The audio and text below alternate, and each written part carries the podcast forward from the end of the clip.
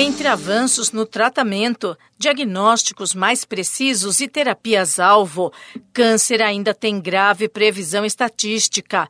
Até 2025, devem surgir cerca de 700 mil novos casos a cada ano no Brasil, segundo estimativa do Instituto Nacional do Câncer, o INCA. Mas há notícias positivas de regressão do índice de morte prematura para homens afetados por tumores de pulmão.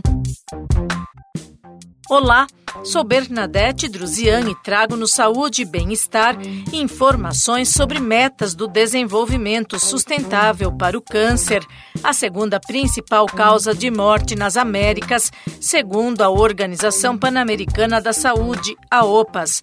Pesquisadores do INCA projetam uma queda de 28% na probabilidade de mortalidade prematura por câncer de pulmão entre homens da faixa etária de 30 a 69 anos no país até 2030. Esse é um dos tipos de tumor mais comum e o que mais se aproxima de um dos objetivos do desenvolvimento sustentável da Organização das Nações Unidas para a redução de um terço da mortalidade por doenças crônicas não transmissíveis.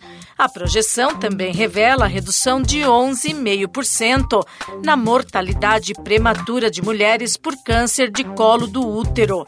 O oncologista clínico Cleidson Santos, coordenador do Hospital Integrado do Câncer Mater Dei em Salvador, fala que apesar de todas as campanhas para detecção precoce, houve aumento da incidência em todos os tipos de tumor. Todos os tipos de câncer eles tiveram um aumento na população. Né? O câncer mais predominante ainda é o câncer de pele, do tipo não melanoma. E quando a gente exclui esses tumores, o tipo mais comum da mulher é o câncer de, de mama e no homem é o câncer de próstata.